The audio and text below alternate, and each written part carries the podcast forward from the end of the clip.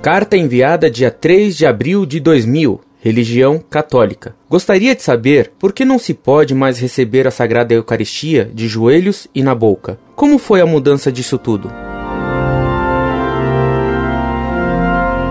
Prezada Salve Maria. Essas modificações, como muitas outras, foram sendo feitas ao arrepio da lei canônica, depois do Vaticano II. O concílio havia determinado que se conservasse a missa em latim. Quatro anos depois de seu encerramento, Paulo VI decretou a nova missa em vernáculo. A Santa Sé determinara que a comunhão fosse dada aos fiéis de acordo com o costume, que no Brasil era de joelhos e na boca. A CNBB determinou que a comunhão poderia ser dada também na mão. Acabou sendo dada exclusivamente na mão, com todos os abusos que se conhecem. A praxis parece ser esta. Qualquer que seja a lei e o costume, eles são violados, e a violação passa a ser lei, ficando absolutamente proibido o que estava estabelecido pela lei e pelo costume. Lamentavelmente é assim.